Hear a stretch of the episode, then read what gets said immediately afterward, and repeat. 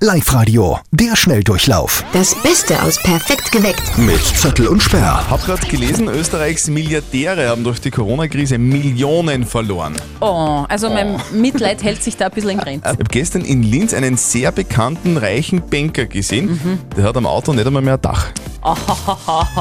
0732 78 30 00, wenn zwei ganz bestimmte Songs hintereinander laufen, anrufen und gewinnen.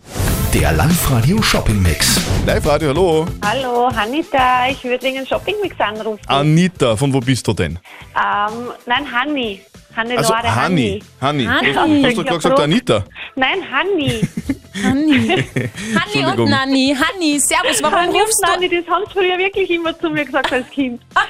Welche der zwei Songs hast du denn gehört? Rock me Amadeus von Falco Mhm. und Stars von Reis. Ja!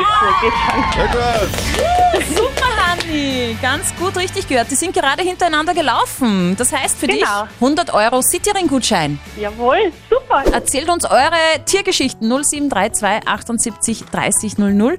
Die Nora hat sich bei uns aus Linz gemeldet. Du dürftest so ein bisschen eine Anziehung auf Fledermäuse haben.